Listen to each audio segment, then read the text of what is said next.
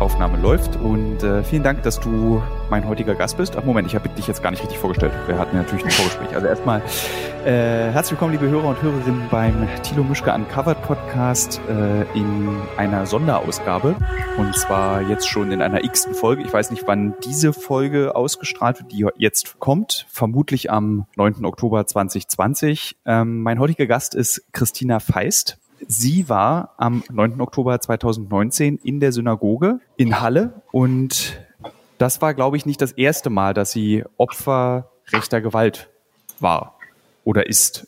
Ähm, und wir beide reden heute darüber, denn ähm, wie jetzt mittlerweile alle mitbekommen haben sollten, gab es vor zwei Wochen einen Film, den wir gemacht haben zu Rechtsextremismus in Deutschland. Und ähm, ich rede ja sehr viel in diesem Film mit Rechtsextremen und wir reden kaum mit Opfern in diesem Film. Und ich nutze diesen Podcast eben, um auch mal mit Opfern zu sprechen. Und deswegen vielen Dank, dass du heute da bist und mit mir sprichst.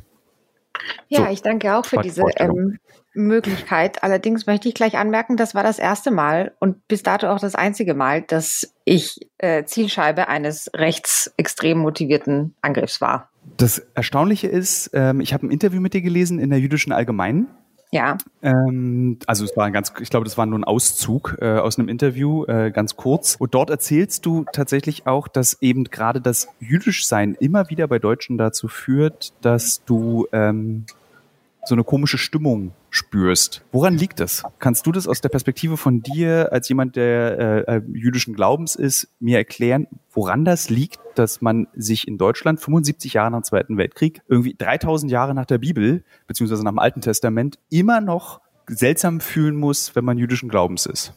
Ich denke, das ist ähm, eine sehr, wie soll ich sagen, es ist eine, um, eine Frage, die eine sehr umfassende Antwort erfordert, ähm, weil das so einfach gar nicht zu erklären ist. Also zunächst möchte ich eigentlich ganz gerne klarstellen. Ich finde die Formulierung, dass man sich als jüdischer Mensch in Deutschland unwohl oder seltsam fühlen muss, nicht richtig. Man muss nicht. Es ist nur leider meistens der Fall. Ähm, und im ganz alltäglichen Leben spiegelt sich das in ganz, ganz feinen Nuancen wieder. Gerade, und das sind aber betrifft dann auch nicht nur jüdische Menschen, sondern alle möglichen Menschen, die in irgendeiner Form zu einer Minderheit gehören, sei es religiös, sei es aufgrund ihrer Herkunft, sei es aufgrund der sexuellen Orientierung. Ähm, ich glaube, in Deutschland fehlt es ganz, ganz krass an sprachlicher Sensibilisierung. Mir passiert das super oft, ähm, sowohl in Medienberichten, die ich lese, als auch mit MedienvertreterInnen, mit denen ich spreche, wie auch mit ähm, einfach irgendwelchen Menschen auf der Straße oder sonst wo, dass mir auffällt, dass es überhaupt gar kein Gespür dafür gibt, wie man sich ausdrücken kann. Es gibt gewisse Begriffe, um die machen Menschen einen Bogen vorsichtshalber, wie zum Beispiel die Frage, bist du jüdisch, traut sich kaum jemand zu Ende auszusprechen. Es fängt meistens an mit, ja, also dann bist du. Und dann geht's aber nicht weiter, weil sich irgendwie niemand traut, dieses Wort jüdisch auszusprechen. Gleichzeitig begegnen mir dann Formulierungen wie ähm, jemand ist ein Jude oder jemand ist eine Jüdin, was extrem problematisch ist, weil das mit diesem ein Jude sein oder eine Jüdin sein total negativ konnotiert ist. Das wiederum ja. fällt dann aber niemandem auf. Und das Problem, das ich dabei sehe bei dieser fehlenden sprachlichen Sensibilisierung, ist, dass einfach Sprache das Narrativ macht. Also auch wenn das gar nicht bewusst ist und bei vielen Menschen gar keine bösartige bösartige Intention dahinter steht, ändert das nichts daran, dass sich durch diese Sprache und durch diesen unreflektierten Sprachgebrauch einfach viele ja, Vorurteile und teilweise auch Verschwörungstheorien und andere negative Bilder, die man haben kann, von Minderheiten verbreiten. Das ist das eine und das fällt dann auch einfach auf. Ähm, im Alltag, äh, gerade ebenso äh, bei quasi ja bei ungezwungenen Veranstaltungen, auf Partys oder sonst etwas. Es fällt dann, also es fällt mir dann schon alleine auf, wenn man dann mit Menschen spricht, ähm, ganz allgemein einfach so über das politische Tagesgeschehen. Und dann ist vielleicht zuerst gar nicht unbedingt klar, ähm, wer ist das gegenüber, was hat dieser Mensch für einen Hintergrund und so weiter. Und dann kommt aber immer irgendwann der Moment, wo mir zumindest dann oft auffällt, okay, da fehlt eine sprachliche Sensibilisierung. Und sobald ich das merke, ist meine nächste Frage dann, an mich sozusagen oder an, ja, an dieses Gespräch, wie ich das weiterführen kann? Fehlt die sprachliche Sensibilisierung unbewusst? Also, oder ist das bösartige Absicht? Und das ist dann genau der entscheidende Moment, wo ich dann ganz, ganz vorsichtig werde und wo ich dann ganz, ganz vorsichtig versuche, mich an so Themen heranzutasten wie jüdisch sein, Religion, Minderheiten, ähm, Diskriminierung, mhm. Rassismus und so weiter, weil ich dann für mich erstmal abtasten möchte, so, okay, fehlt es da an Überlegung und an Bildung oder ist das tatsächlich aus einer, ja, aus einem negativen Weltbild heraus. Und das sind, ähm, ganz, ganz schwierige Momente, gerade im Alltag, auch wenn sich das für viele Leute vielleicht nach Kleinigkeiten anhört. Das kommt zusammen, das summiert sich. Und wenn das vor allem der Alltag ist, dann kommt man da auch nicht aus. Warum das tatsächlich noch immer so ist, ist eine sehr, sehr ausufernde Frage. Das Problem ich habe die auch mit Absicht gestellt. Ja. Äh, lustig, ich habe Kulturwissenschaften studiert und mich äh, im Studium ähm, fast schon spezialisiert auf das Thema Antisemitismus in Deutschland. Äh, mhm. Äh, also ich hatte zwei, ich hatte in einem anderen Podcast aus dieser Sonderserie jetzt das auch schon mal erzählt mit einem anderen Gesprächspartner. Und es ist eben eine Frage, die ganz oft gestellt wird und die mit dem jetzigen, äh, man kann sie nicht beantworten eigentlich. Und ich wollte das, ich wollte von dir hören, was du sagst, weil eigentlich kann man sie, ja. wie willst du diesen, das ist ja, also Antisemitismus gibt es ja in Deutschland nicht erst seit 1933. Mhm. Und ich glaube, der, die, das Schulwesen und die Schulbildung macht sich immer so leicht und man vermittelt und lehrt, ist mein persönliches Gefühl, das Gefühl, dass plötzlich gab es Antisemitismus in Deutschland und der gipfelte in Auschwitz.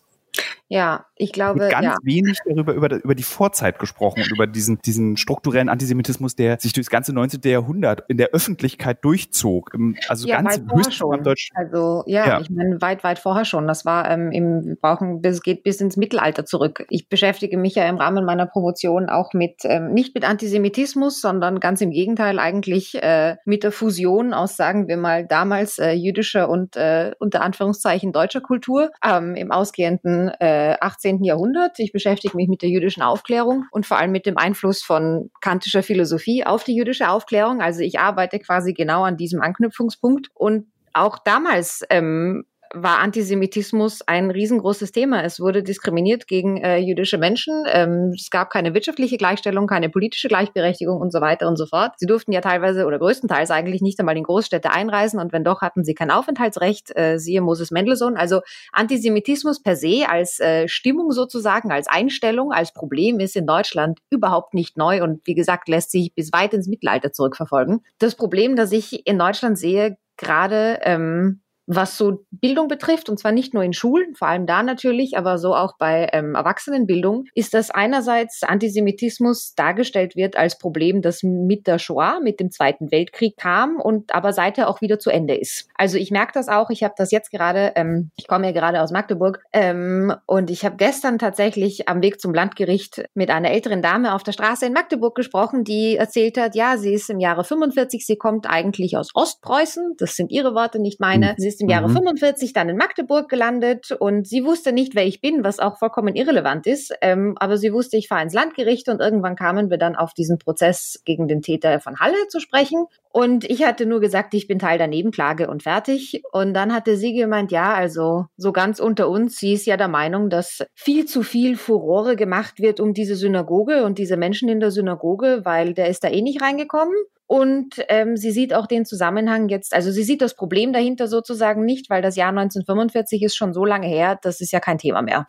Und das hat sie echt gesagt. Ja, und ich meine, das ist, wie soll ich sagen, das ist eine sehr alte Dame. Ich habe, ich fange jetzt nicht an, mit der zu diskutieren, aber das sagt auch schon alles. Und ich weiß, die ist alt und eine alte Generation, wenn man so möchte, aber das ist nichts Neues. Solche Aussagen kann man von Menschen in meinem Alter und jünger auch haben. Und ich glaube, das Narrativ, das es im Bildungsbereich gibt, in der Schule sowie auch in der Erwachsenenbildung, ist Antisemitismus und Judenhass war ein Problem, des Zweiten Weltkriegs. Das hat quasi damit angefangen und damit auch wieder aufgehört. Und das stimmt einfach nicht. Das ist inhaltlich falsch und das ist vor allem auch fahrlässig, weil damit dann einfach auch, wie soll ich sagen, gar kein Raum gelassen wird für die Möglichkeit, dass es heute immer noch Antisemitismus als Problem gibt und dass man da auch sensibel sein muss. Das ist das eine Problem, das ich sehe. Und das andere Problem, das ich auch sehe, ist gerade pädagogisch. Und ich kenne das, ich komme selbst ja aus Österreich. Ähm, und ich fand das im Schulunterricht auch ganz schwierig. Wir lernen gerade im Geschichtsunterricht sehr, sehr lang und sehr viel über den Zweiten Weltkrieg, immer aus unterschiedlichen Zugängen, angepasst an die Altersstufe. Was mir allerdings heute noch in Erinnerung ist, ist, dass es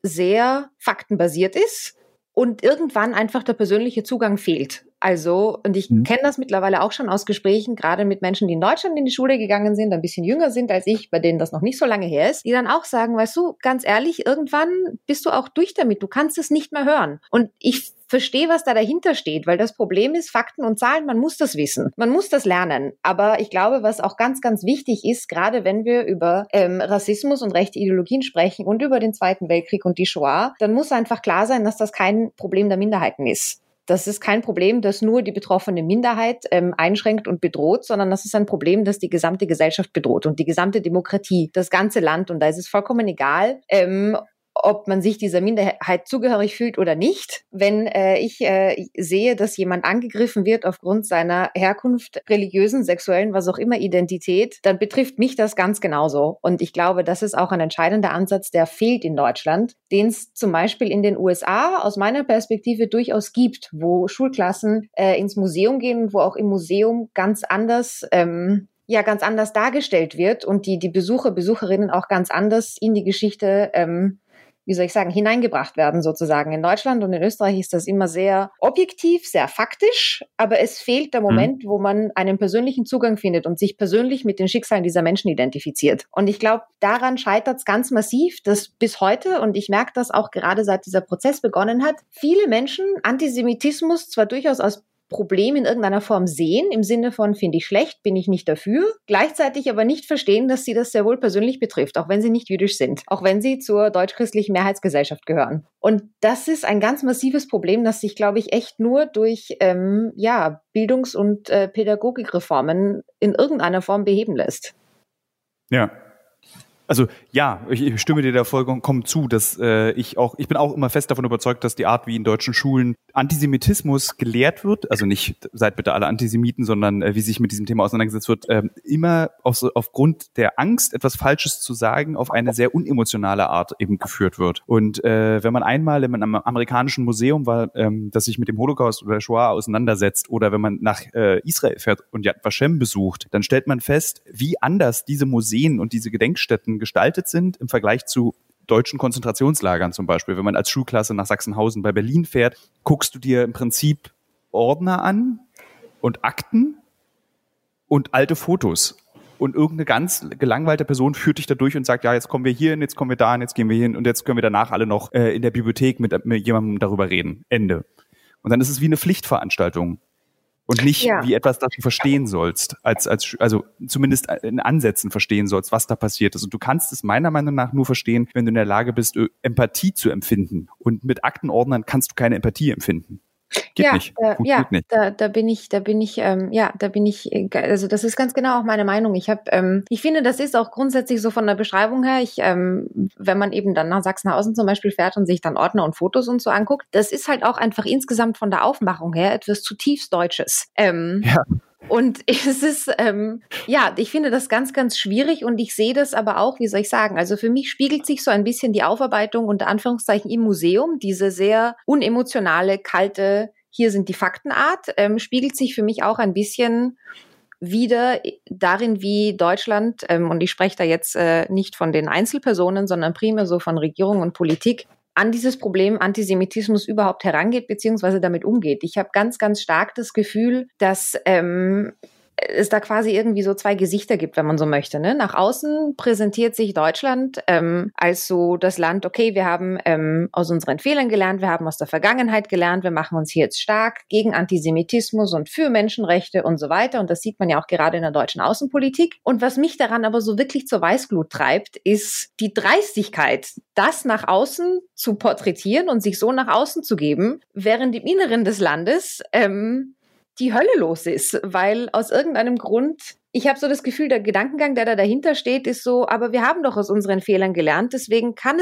Antisemitismus gar kein Problem mehr sein heute. Und das ist so ein bisschen diese Scheuklappen aufsetzen aus, ich weiß nicht, Angst davor, die Wahrheit anzuerkennen, aus, aus fehlendem Mut. Ich bin mir nicht ganz sicher, woran es liegt, aber ich habe echt das Gefühl, Deutschland versteckt sich so hinter, ja, okay, wir haben, ähm, wir, wir haben so wir viel haben, gedacht. Genau, wir, wir haben, haben, schon so viel gemacht, wir haben schon darüber geredet, wir haben, wir haben Wiedergutmachung und so weiter. Und jetzt kann das gar kein Problem mehr sein. Und das stimmt aber nicht. So funktioniert es nicht. Nur weil ich etwas nicht sehen will, heißt das nicht, dass es nicht da ist. Hm. Würdest du sagen oder würdest du dich hinreißen lassen zu der These, dass das Attentat von Halle, dieser rechtsextremistische Angriff auf die Synagoge in Halle ähm, am Yom Kippur, ein Produkt der schlechten oder der sagen wir mal, ungehobelten Art, die Geschichte des Zweiten Weltkrieges und den deutschen Antisemitismus aufzuarbeiten. Dass sowas möglich ist, weil wir nicht richtig über Antisemitismus reden, weil wir nicht richtig das Thema aufarbeiten. Also die Frage, wie das überhaupt möglich sein konnte, ist ähm, eine Frage, die ja für mich zumindest definitiv eine der Kernfragen dieses Prozesses gegen den Täter die kann ich, ja, also da, einer der Gründe, warum ich Teil der Nebenklage bin, ist, weil ich genau das wissen möchte. Und ich denke, die Antwort ist nicht ganz so einfach. Ähm, ich glaube, ein großer Teil ist natürlich ja die nicht vorhandene oder schlechte Aufarbeitung des Antisemitismusproblems in Deutschland. Es ist sicherlich auch eine Bildungsfrage. Ähm, Allein wenn wir uns den Background, den Hintergrund des Täters ein bisschen angucken, ähm, familiär und so weiter. Aber er hat ja eigentlich, also wenn ich mir, wenn ich habe mir ein bisschen was angeguckt, äh, er ist halt Abitur, hat auch mal studiert, hat, hat so ein bisschen so, wäre er in den 90ern geboren, wäre er ein Slacker gewesen. Also so einfach so ein bisschen so rumgeslackt, keine Ahnung, weiß nicht, was ich machen soll, mir ist alles egal. So, also er wirkt jetzt nicht irgendwie ultra doof, wenn man sich nur den reinen Lebenslauf anguckt.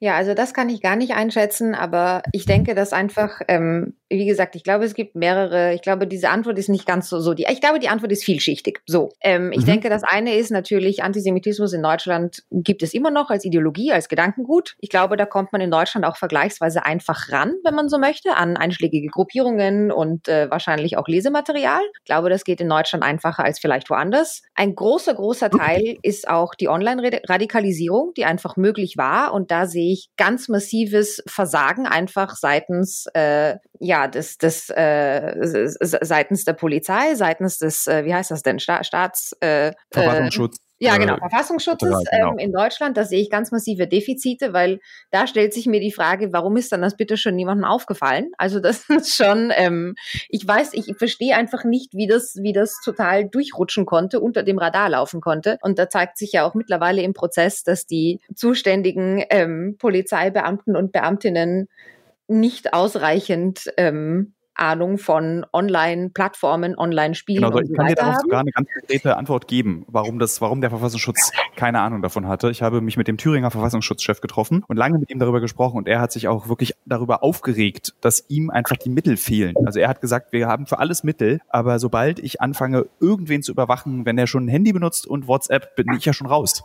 Da kann ich, komme ich gar nicht ran, weil wir technisch nicht in der Lage sind, weil wir irgendwie so krass in der Steinzeit technisch hinken, weil wir immer noch denken, die Leute unterhalten sich an ihrem Festnetztelefon. Ja. Also es ist einfach also, wirklich Langsamkeit. Ja, und, und es ist also auch eben, genau, ganz genau. Also es ist, es ist unglaublich fahrlässig und damit stellt sich dann aber halt auch die Frage, warum sieht niemand die Wichtigkeit und die Notwendigkeit dahinter? Ähm, und die, wie soll ich sagen, auf, am allermeisten auf der Hand liegendste Frage ist natürlich, was passiert zwischen Online-Radikalisierung und, ähm, ja, wie soll ich sagen, dieser Ideologie, dass man sich so radikalisiert. Wo ist der entscheidende Punkt, dass jemand, ähm, der diese Theorien vertritt, dann plötzlich sozusagen zum Mörder wird und das das auch in die Tat umsetzt. Und das ist dann auch nochmal so ein Punkt, so eine Frage, die ich mir stelle. Und da sehe ich auch schon ein Problem in der deutschen Gesellschaft. Also es ist so ein bisschen die Frage, was hat den Täter dazu bewegt, tatsächlich zu glauben, dass er das jetzt einfach so machen kann, ähm, ungehindert. Also für mich ist weniger die Frage, ja. dass er damit durchkommt, weil ich glaube, das hat er sich gar nicht so überlegt, ähm, aber dass er das ungehindert machen kann. Und da sind wir dann schon bei keine Polizei vor der Synagoge und so wie ich das einschätze, auch ein gewisses Gefühl von Rückhalt in der Gesellschaft, zumindest in weiten Teilen.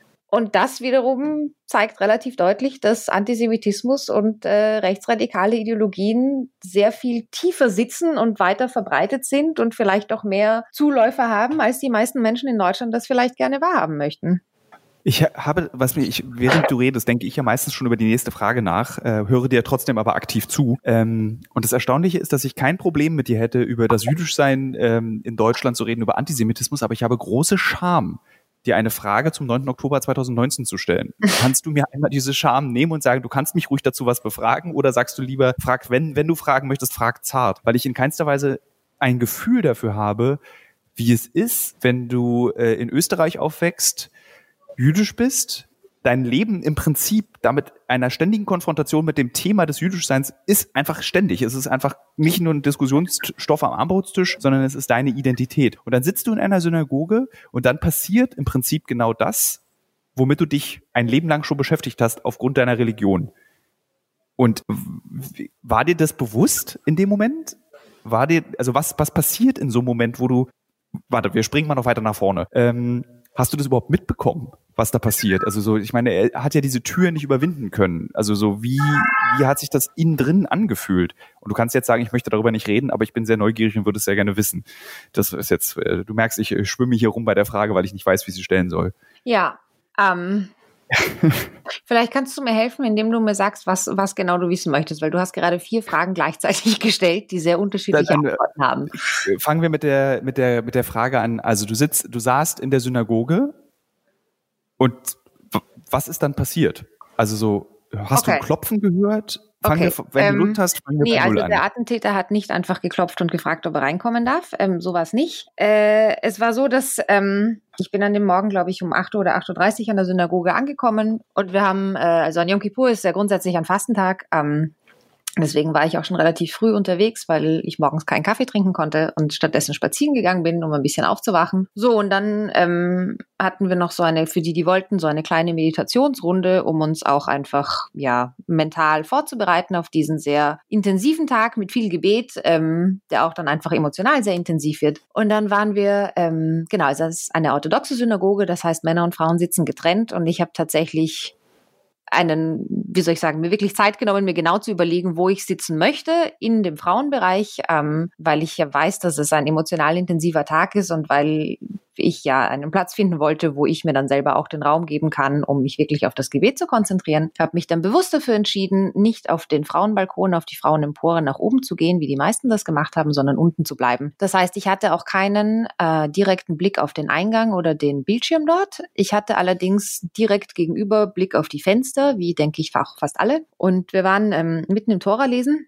als ich zwei laute Knalls gehört habe und dann äh, am Fenster rechts vor mir ein ja ist, ist eine Rauchwolke aufgestiegen und es war ganz schräg, weil ich kann mich also ich kann mich noch erinnern, mein allererster Gedanke war, das ein Terrorattentat, wir sollten uns alle ducken. Und diesen Gedanken hatte ich für den Bruchteil einer Sekunde habe ihn sofort wieder verworfen, weil es einfach keine Panikreaktion in dem Sinne gab. Es gab niemanden, der geschrien hat, es gab kein äh, Aufspringen und Wegrennen, gar nichts. Es gab einfach ehrliche Verwunderung, weil zumindest aus meiner Perspektive von dem, was ich gesehen habe, wo ich saß, weil niemand so recht wusste, was das ist, ähm, was da jetzt passiert ist. Und ich saß unmittelbar hinter einer Freundin, die dann auch, ähm, also wir hatten beide keinen direkten Blick auf den Eingang und ich habe dann, sie hat dann auch schon so rübergeguckt und ich habe da gemeint, sag mal, weißt du, was da los ist? Und sie meint, nee, keine Ahnung. Und das klingt jetzt, also das hat sich auch angefühlt, als wäre da extrem viel Zeit vergangen, aber das war, waren eigentlich nur ein paar Sekunden. Und das nächste, was ich weiß, ist, dass der Kantor, der das Gebet geleitet hat, ähm, von der Kanzel, von der Bima, ähm, schon runter zum Bildschirm ist und dann dort steht und sich zu uns dreht, zur Gemeinde und sagt, okay, alle raus, da ist ein Mann in voller Kampfmontur, der versucht, in die Synagoge einzudringen.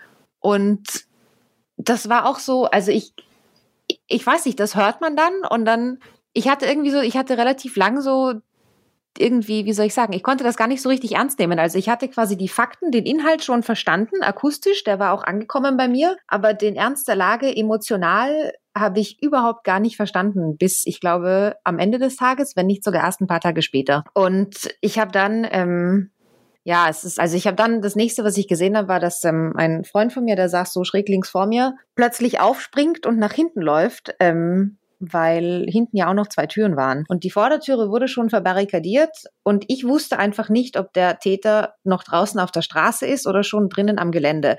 Habe aber gesehen, dass die Vordertüre verbarrikadiert wurde und so, ich war mir aber nicht sicher. Und dann habe ich gesehen, wie der Freund von mir aufspringt und nach hinten läuft. Ähm, und ich ja, wusste nicht, wo der Täter ist und dachte mir, ja, scheiße, der läuft da jetzt nach hinten, der stirbt aber jetzt nicht alleine. Und bin dann halt auch aufgesprungen und ihm hinterher, weil ich, ja, mir war nicht klar, was der da jetzt machen, wo, wo er hinläuft, was er macht. Und dann habe ich gesehen, dass er ähm, die kleinere hintere Türe verbarrikadiert hat mit, ich glaube, eine Kommode oder so stand dort. Und äh, ich bin dann hin und gesagt, hey, was ist, was machst du? Und er hat gesagt, ja, Türe verbarrikadieren. Und Direkt daneben ist eine große Flügeltüre. Ähm, da stehen sowieso auch immer einfach Tische rum. Da wird in diesem Raum auch gegessen manchmal. Ähm, und ich habe dann äh, noch die Tische vor die Flügeltüre geschoben, zugesperrt und so weiter. Und dann sind wir beide wieder zurück in Richtung Gebetsraum. Ähm, der Freund von mir hat dann dort auch gleich seine Frau getroffen ähm, und ich bin nochmal rein in den Gebetsraum, um meine Jacke und meinen Schal zu holen.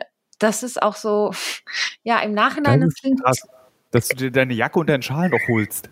Ja, das klingt total idiotisch und ich glaube, ähm, also das war halt, der Punkt an der Geschichte ist der, ich wusste nicht, was als nächstes passiert. Und die Jacke und der Schal haben beide für mich enorm großen emotionalen Wert, weil die Jacke ist ein Erbstück meines verstorbenen Vaters und der Schal ist ein Erbstück meiner verstorbenen Oma. Und ich hatte das ganz bewusst an diesem Tag gewählt, ähm, anzuziehen, äh, weil wir an Yom Kippur unter anderem auch äh, ein Gebet sagen, dass man eigentlich nur sagt, wenn man äh, einen oder beide Elternteile schon verloren hat. Ähm, und das ist für mich ein enorm wichtiger emotionaler Moment. Da ist es auch so, dass in der, in dem Moment dann die Menschen, die noch beide Elternteile haben, den Raum verlassen. Ähm, man sagt auch, das bringt Unglück, wenn die drin bleiben. Und ich bin meistens eine der Jüngsten, die dann noch im Raum bleibt und dieses Gebet mitspricht. Und für mich ist das ein ganz, ganz wichtiger Moment. Wir sprechen dieses Gebet ähm, zwar nicht nur an Yom Kippur, aber nur ein paar Mal im Jahr. Und ich hatte deswegen diese Jacke an und deswegen diesen Schal an. Und ich weiß noch, wie wir in Richtung Gebetsraum zurückgehen und ich mir dachte so, nee, also wenn die Synagoge jetzt abbrennt, ähm, ich will das da nicht drin lassen. Ich will das mitnehmen. Das ist super wichtig für mich. Und lieber brenne ich mit samt Jacke und Schal in der Synagoge ab, als dass ich das hier zurücklasse. Ja, und dann bin ich halt äh, nochmal rein in den Gebetsraum, habe meine Jacke und meinen Schal geholt. Und ab da ging es dann eigentlich relativ schnell. Also die anderen, ähm, ja, ich bin dann noch wieder zu den anderen rüber. Die waren dann erstmal in diesem Hinterraum im Erdgeschoss. Ähm, und dann ja, ging bei mir eigentlich der Adrenalin, die Adrenalinausschüttung los und dann, ja, im Schock denkt man dann relativ klar und ich hatte unglaublich viel Energie und bin dann eigentlich die ganze Zeit hin und her gelaufen zwischen, ja, die unsere Gruppe irgendwie oder oder eigentlich fast ja fast alle Menschen, die halt ähm, da waren und dem Kantor, der äh, ja mehr oder minder die Leitung übernommen hatte und habe mir dann von ihm quasi immer abgeholt, was es zu tun gibt ähm, mhm. Ja, und dann bin ich halt hin und her, hin und her. Und er hat dann auch gemeint, ja, die müssen alle nach oben und hilft den Älteren. Und dann bin ich halt wieder zurück und dann sind wir alle nach oben. Und dann habe ich einem, die lokale Gemeinde in Halle ist ja vom Durchschnittsalter ähm, eher älter. Es gibt auch ein paar tatsächlich sehr gehbehinderte ähm, Mitglieder. Einem von denen habe ich dann nach oben geholfen, was auch total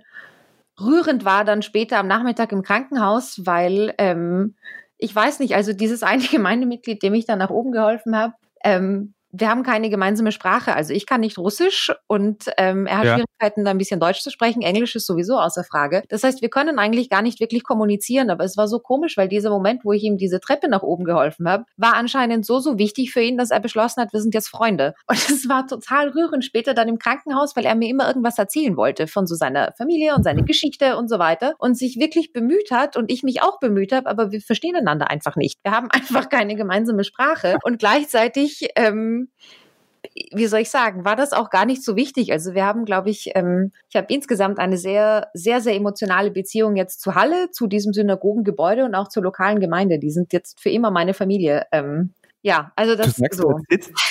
Bitte? Du erzählst es auch ganz klar und so, warst du auch in dem Moment so klar und so deutlich und so strukturiert oder warst du? Noch viel mehr. Also noch viel mehr. Noch ähm, viel mehr. Ist, ja, noch viel mehr. Also das ist ähm, jetzt im Nachhinein, ähm, wie soll ich sagen, kann ich das ein bisschen analysieren im Sinne von, okay, bei mir gibt's eine massive Adrenalinausschüttung. Ähm, ich hatte unglaublich viel Energie und ich stand bis gut drei Tage danach unter Schock. Das heißt, ich habe unglaublich klar gedacht, unglaublich strukturiert. Ähm, und ich kann dann aber auch überhaupt nicht stillsitzen und ich bin dann die ganze Zeit in so einem analytischen Denken drin, wo auch mein Kopf quasi die ganze Zeit neue Probleme unter Anführungszeichen sucht, die man lösen kann, weil mich das, glaube ich, selbst auch einfach davor schützt, mich damit zu beschäftigen, wie es mir emotional geht.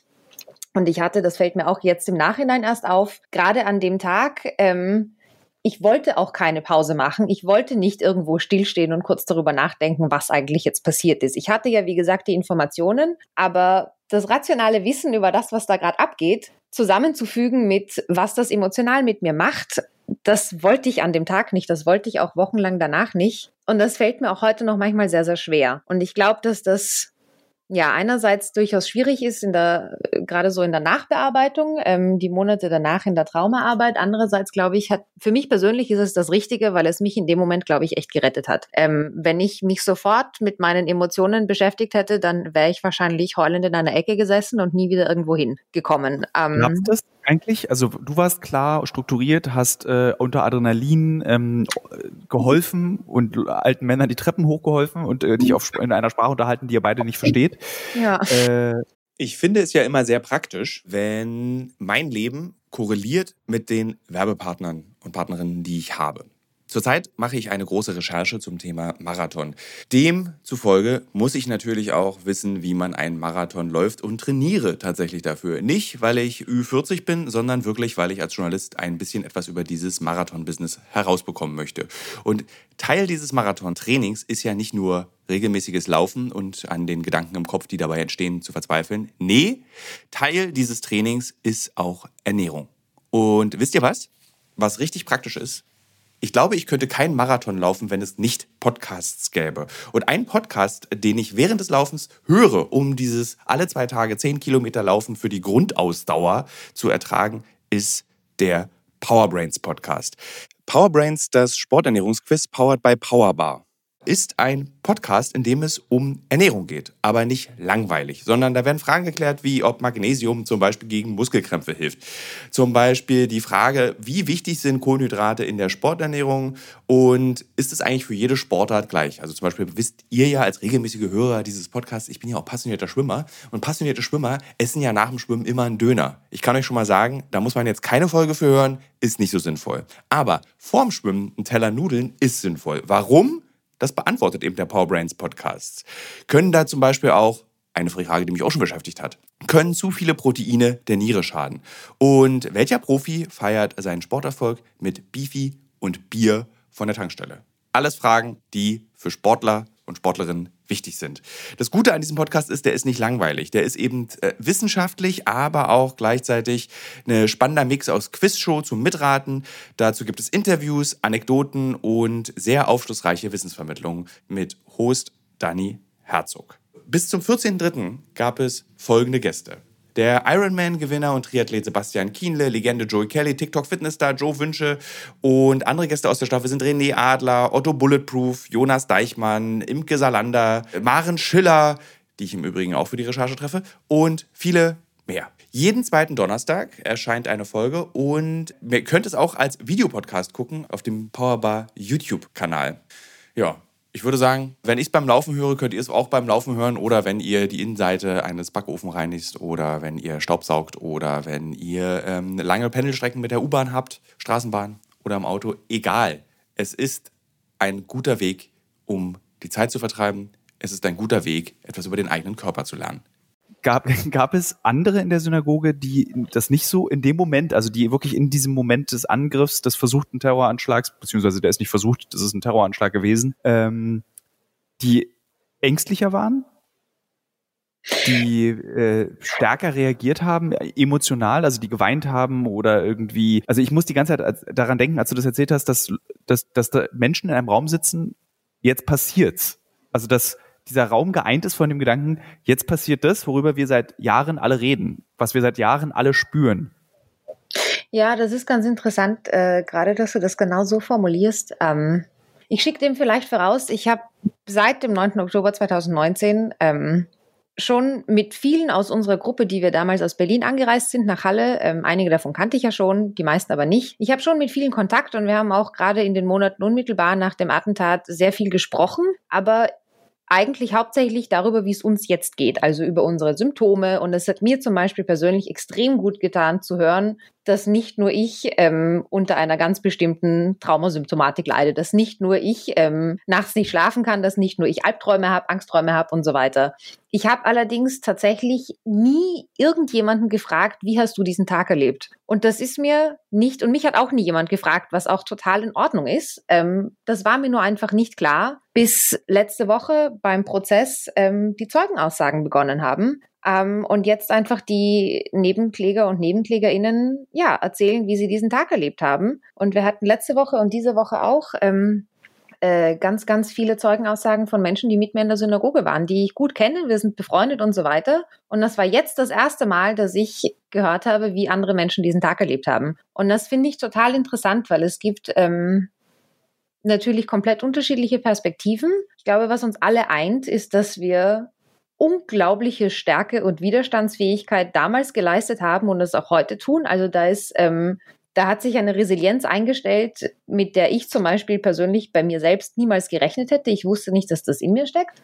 Ich kenne aber mittlerweile die Erzählungen der anderen und ich weiß, dass es ähm, gerade bei denen, ähm, die ursprünglich aus den USA kommen, ähm, wo natürlich, äh, wie sagt man da, ähm, Massenschießung, also Massenschießereien ähm, und Attentate ja öfter vorkommen als äh, in Deutschland. Gerade die dürften in dem Moment, wo es diese zwei laute Knallgeräusche gab, ähm, tatsächlich verstanden haben, was passiert. Und für die dürfte das wirklich, wenn ich das richtig verstanden habe, ähm, ein Moment gewesen sein, wo sie sich gedacht haben, okay, das ist es. Ähm, und also das ist mir, ich kriege auch jetzt, wenn ich darüber rede, kriege ich immer noch Gänsehaut. Ich habe das letzte Woche in den Zeugenaussagen schon teilweise gehört.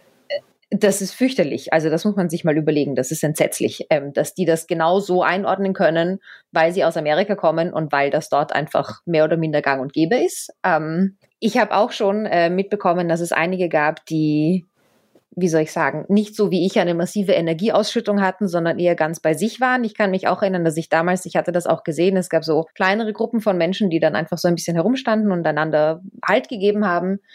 Gesprochen wurde eigentlich kaum. Es gab ja so ein, wie soll ich sagen, ja, ein ganz, ganz komisches Schweigen einfach. Ähm, wie das emotionale Innenleben der anderen genau ausgesehen hat, fällt mir wahnsinnig schwierig einzuschätzen. Da möchte ich mich eigentlich auch nicht drüber trauen. Ähm, ja ja, aber was mich jetzt also tatsächlich im Nachhinein massiv beeindruckt, und das ist auch mit einer der Gründe, warum ich mehr oder minder spontan beschlossen habe, mir wirklich so viele Zeugenaussagen wie möglich anzuhören in Magdeburg, ähm, ist, dass wir alle Unglaubliches geleistet haben an diesem Tag. Also ich, das, ja, wir haben das voneinander, glaube ich, gar nicht so mitbekommen, aber wenn so jeder und jede sind ihre eigenen Geschichten erzählen von diesem Tag, dann hört man da ganz, ganz krass heraus, was so die Reaktionen waren. Also gut, ich bin da hin und her gelaufen und habe mir ähm, äh, quasi abgeholt, was als nächstes zu tun ist. Dann gab es andere, die sich ganz massiv ähm, mit der Polizei auseinandergesetzt haben ähm, und da quasi auch schon einen Plan gemacht haben, unter Anführungszeichen, äh, weil sie der Polizei nicht vertraut haben und dann schon strategisch gedacht haben, wie damit umzugehen ist. Moment, Moment, Moment, Moment.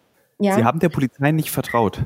Nee, aber die war noch, die war eine Katastrophe. Ähm, also der Warum? Polizeieinsatz also am Tag des Attentats war äh, der war eine Katastrophe, ohne, ohne ja. Zweifel. Und ich glaube, dass auch der, der, ähm, derjenige, der für die Polizei verantwortlich war in Halle an dem Tag, hat sich, glaube ich, dann auch entschuldigt dafür. Na, bei mir Aber nicht. war das eine Grund? Also, ich meine das mhm. jetzt ganz ernst. Weder bei mir persönlich noch bei uns. Ich habe bis heute nichts gehört. Und die Polizeiarbeit damals, also jetzt mal angefangen bei, wie lange die gebraucht haben, bis sie überhaupt da sind. Ähm, ich kann mich auch noch erinnern, dass wir damals, ähm, also ein paar von uns vor dem Bildschirm in der Synagoge gestanden sind. Das war ja quasi unser einziger Blick nach außen. Wir, das war die einzige Möglichkeit, wo wir sehen konnten, was draußen passiert. Wir haben auf dem Bildschirm gesehen, dass eine Person auf der Straße liegt, regungslos. Ähm, ich habe dann später erst erfahren, dass das Jana war, die da lag, ja. die ja vor der Synagoge erschossen wurde. Mir war damals in dem Moment, ich wusste, wir konnten ja nicht wissen, ob diese Person äh, noch lebt und schwer verletzt ist oder ob die Person schon tot ist. Ähm, ich kann mich auch noch erinnern, dass ich vor dem Bildschirm stand und gesehen habe, äh, wie das Polizeiauto da ist und da auch zwei äh, Polizisten ähm, irgendwie auf der Straße auf und ablaufen. Und ich erinnere mich heute noch daran, dass ich vor dem Bildschirm stehe und ähm, frage, ja, aber wenn die schon da sind, warum tut denn keiner was? Warum kümmert sich niemand um diese Person auf dem Boden? Ich kann mich erinnern, dass ich gesehen habe, dass da niemand guckt, ob die noch lebt oder nicht. Das also gar nichts. Ähm, das nächste Problem ist, äh, wie mit uns umgegangen wurde, komplett fahrlässig und unsensibel. Und ich meine das auf zwei Ebenen. Und zwar einerseits wir als frisch Traumatisierte, ähm, einfach ja. von der zwischenmenschlichen Art her, so kann man grundsätzlich mit niemandem reden, aber schon gar nicht mit Menschen, die frisch traumatisiert sind. Ich weiß nicht, offensichtlich gibt es da gar keine Schulung. Und das andere ist einfach die Tatsache, dass die Polizei, die da ankam, offensichtlich nicht mal wusste, dass Yom Kippur ist, dass sie an einer Synagoge sind, was wir da feiern, ähm, dass wir jüdisch sind. Die wussten gar nichts. Ähm, und nicht nur wussten die gar nichts, sondern in ihrem Nichtwissen waren sie dann auch noch arrogant und eklig zu uns. Also ich hatte zwei, ähm, ja, oder eigentlich zweieinhalb äh, wirklich entscheidende Erlebnisse für mich an diesem Tag mit der Polizei, die tatsächlich ähm, für mich dazu geführt haben, dass ich in Deutschland nicht das Gefühl habe, dass mir geholfen wird. Und ich meine das auf einem zivilgesellschaftlichen, auf einer zivilgesellschaftlichen Ebene. Wenn ich angegriffen werde in der Straße, gehe ich grundsätzlich mal davon aus, dass die Menschen rundherum zwar zugucken, aber keiner was tut. Ähm, du weißt, und das ist furchtbar, was du gerade sagst. Ja, das ich ist weiß. Furchtbar. Das ist fürchterlich. Und das also tut mir auch in der Seele, mir das auszusprechen. Sag, sag, sag sowas nicht, sondern das ist, du hast vollkommen recht, es laut auszusprechen. Aber es ist also einfach, das, wenn man ja. überlegt, ich habe, ich weiß nicht, wie viele Freunde gerade über äh, mein Studienwerk. Ich ähm, bekomme ja ein Stipendium für meine Promotion von der deutsch-jüdischen Begabtenförderung. Ich habe so viele Freunde, die in Deutschland aufgewachsen sind, in Deutschland leben, die angegriffen werden im Alltag und dann auch noch sagen, sie hatten Glück, weil es war nur ein verbaler Angriff ähm, und die jedes Mal berichten, dass Menschen drumherum stehen und niemand tut etwas. Zuletzt ein Mitstipendiat, der ähm, in Freiburg im Fitnesscenter angegriffen wurde, in der äh, Garderobe. Rundherum stehen Menschen und niemand mischt sich ein. Also da fängt's an. Und das nächste Problem, das ich habe, ist, dass ich halt auch jegliches Vertrauen in die Polizei verloren habe und ich eigentlich mittlerweile Angst vor deutschen Polizisten habe. Und ich merke das, wenn ich äh, zu, nach Magdeburg fahre. Ich fliege dann Montagmorgen von Paris nach Berlin. Am Flughafen in Berlin gibt es meistens ein oder zwei Polizisten. Und sobald ich die sehe, zieht sich in mir was zusammen und ich habe dann echt, also ich will einfach nur noch weg. Ich kann die nicht angucken, ich will die nicht sehen. Ich habe Angst davor, weil ich nicht weiß, wie die mit mir umgehen. Und es ist, natürlich haben die keine Ahnung, wer ich bin, das woher auch. Aber es ist einfach ein, ein, ein Gefühl, das mir an diesem Tag in Halle vermittelt wurde, dass die Polizisten, die damals da waren, diese Polizeibeamten, überhaupt keine Lust hatten, sich mit uns auseinanderzusetzen. Sie mochten uns nicht. Sie waren ähm, komplett unsensibel. Sie waren nur genervt von uns und sie waren mochten, überhaupt nicht bereit. Ja, ich hatte Glaubst also. Du, dass nicht mochten, weil ihr Juden seid, weil ihr jüdischen Glauben seid? Meinst du, das ist ein, also ich frage dich das gerade nicht, weil ich ja. das irgendwie hier dahinter spekuliere. Da bin ich, okay, also über diese Einschätzung traue ich mich nicht drüber. Ich weiß es nicht. Ähm, okay. Aus meiner Sicht, das, was ich, die zwei Erlebnisse, die ich persönlich hatte, waren so, ähm, dass ich den Eindruck hatte, diesen Polizeibeamten stört es massiv, ähm, ich mich jetzt hier hinstelle und Grenzen aufzeige und sage, hey, bis hierher und nicht weiter und so reden Sie bitte nicht mit mir. Und ich glaube, was auch da mitgespielt hat, ist die Tatsache, dass ich eine Frau bin und dann auch noch die Dreistigkeit habe, das zu machen. Ähm, und ich hatte auch ein bisschen den Eindruck, dass dieser Polizeibeamte sich wahrscheinlich dachte, naja, jetzt bin ich eh schon hier zu helfen, jetzt stellen die auch noch Ansprüche. Inwieweit das wirklich antisemitisch konnotiert war, weiß ich nicht. Ähm, ich weiß allerdings sehr wohl noch, dass mein Gespräch mit diesem Polizeibeamten im Krankenhaus damals schon extrem unangenehm begonnen hat. Der stand, der war nicht in Uniform, nicht ausgewiesen, nicht als Polizist erkennbar. Ich weiß auch bis heute nicht, ob es wirklich einer war. Er hat sich nie vorgestellt. Ich kann nur spekulieren. Ich nehme an, es war ein Polizeibeamter. Der stand plötzlich rechts neben mir ähm, und meint, na was ist, wollen wir jetzt? Und ich hatte aber keine Ahnung, was er will. Ich hatte die Ansage vorher, die es äh, gab, dass wir anscheinend aussagen müssen, bevor wir das Krankenhaus verlassen dürfen. Die hatte ich verpasst, weil ich am Telefon war mit meiner Mutter, um mir zu sagen, dass alles okay ist bei mir. Und ich gucke den an und sage, ja, ich weiß nicht, worum es geht. Entschuldigung, was? Und dann hat er mir so in drei halben Sätzen irgendwie äh, hingeschmissen, so, ja, also, ne, wenn Sie hier rausfallen, dann müssen Sie aussagen. Wenn nicht, dann bleiben Sie halt hier. So. Und ich, hab, ich war dann auch total irritiert und habe dann irgendwie gemeint, aha, okay. Und ich wollte auch nicht mit dem in einen Nebenraum gehen. Und ich hatte auch, also es war total unangenehm. Und ähm, dann weiß ich auch noch, wie wir am Weg in diesen Nebenraum sind und er mich anguckt und sagt, ja, haben Sie Personalausweis dabei? Und ich sage, nee, es ist Yom Kippur, ähm, da darf ich nicht tragen, ich habe gar nichts dabei. Und er guckt mich an und sagt, na, das ist ja komisch. Und ich kann mich noch an diesen Tonfall erinnern. Es war so unangenehm. Und ich habe ihn dann angeguckt und habe gesagt, nee, das ist nicht komisch, das ist Judentum. Und so fange ich dieses Gespräch nicht an. Und das kam quasi auf Autopilot als Reaktion aus mir heraus. Und ich habe aber ganz, ganz deutlich gemerkt, dass das ähm, der Moment war, wo er beschlossen hat, er hat jetzt keinen Bock auf mich. Ähm, war total genervt, hatte keine Lust mehr zuzuhören, war nur patzig. Ähm, es hört also nicht auf. Nee, und ich musste ihm dann am, am Ende des Gesprächs, ja. Nee, sag, sag du zu Ende, Also am Ende, am Ende meiner Aussage, so viel hatte ich jetzt nicht gesehen, das ging relativ flott, musste ich ihm meine Kontaktdaten aufdrängen, weil ich davon ausgegangen bin, irgendwann wird mich irgendjemand als Zeugin vorladen und die werden mich ja wohl kontaktieren wollen irgendwie. Und dann habe ich ihn mehrfach gefragt, auf welche Art das passiert, ob er meine Adresse möchte. Dann hat er mir irgendwann erklärt, ja, ich nehme Ihre Adresse schon.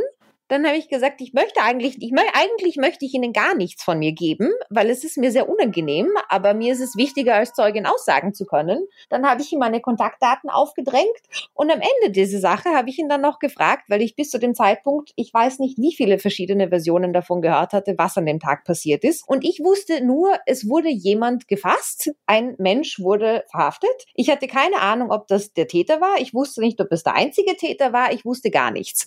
Und ich hatte bis zu dem Zeitpunkt Zeitpunkt auch überhaupt kein Sicherheitsgefühl.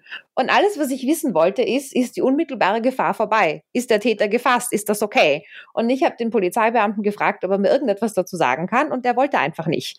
Der hat nur gemeint, nee, das müssen Sie die Kollegen fragen, die den Mann gefasst haben. Und das war's. Der war nicht mal bereit, mir irgendein Sicherheitsgefühl zurückzugeben, mir in irgendeiner Form zu sagen, dass es okay ist. Gar nichts davon. Und das war tatsächlich nur der Anfang meiner Erlebnisse mit der Polizei dort. Das es war also es ist auf, ja, das war es war wirklich ähm, grob, grob fahrlässig und unsensibel und unangenehm. Ja. Das ist es ist eigentlich kaum zu fassen. Also so, weil, weil ähm, also liebe Hörer, liebe Hörerinnen, stellt euch einfach vor, ihr habt gerade einen Anschlag überlebt und dann habt ihr einen garstigen Polizisten, der euch schlecht behandelt aus Gründen, die ihr euch nur denken könnt und es geht einfach weiter. Es hört nicht auf.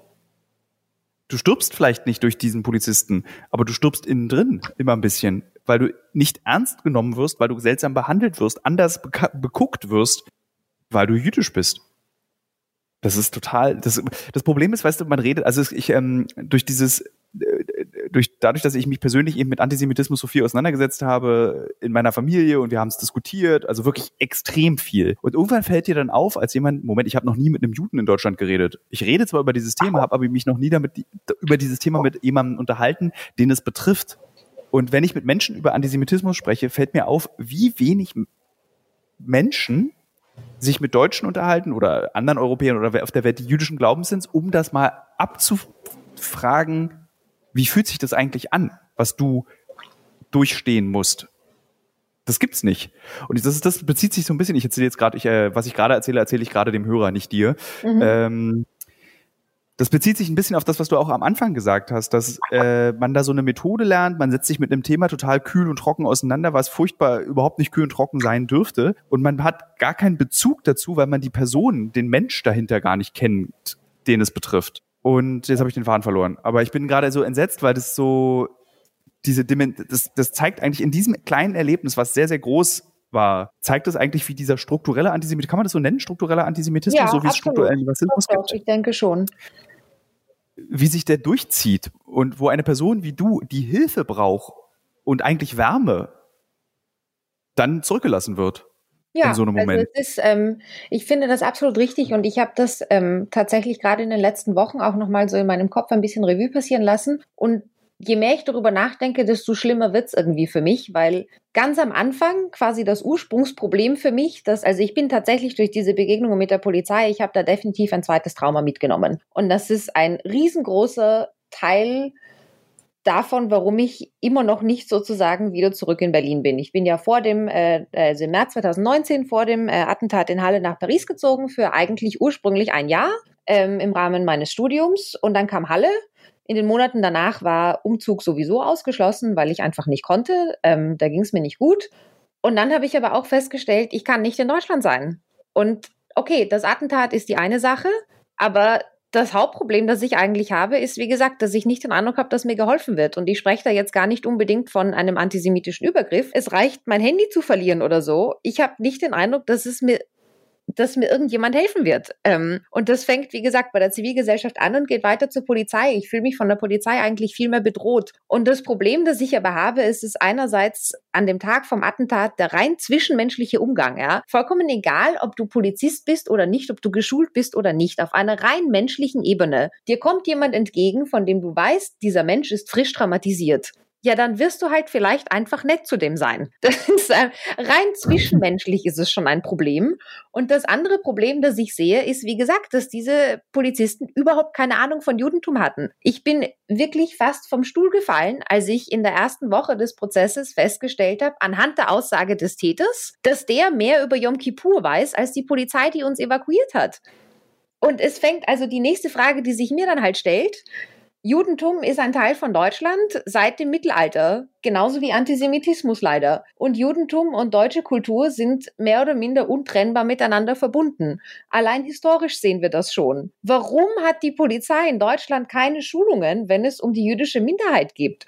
Ich verstehe das nicht. Also in jedem Land wird die Polizei doch geschult, gerade was den Umgang mit bestimmten Minderheiten betrifft. Warum gibt es keine Schulungen, die die Polizei in Deutschland auf Kontakt mit äh, Juden vorbereitet? Ich verstehe es nicht. Und das wiederum zeigt für mich, dass es dem Staat irgendwie auch egal ist und dass der Staat anscheinend nicht der Meinung ist, dass Judentum und jüdisches Leben ein Teil von Deutschland sind. Und das ist, wie gesagt, je länger ich darüber nachdenke, desto klarer wird mir diese Ebene darüber einfach noch und wie unglaublich schlimm das ist.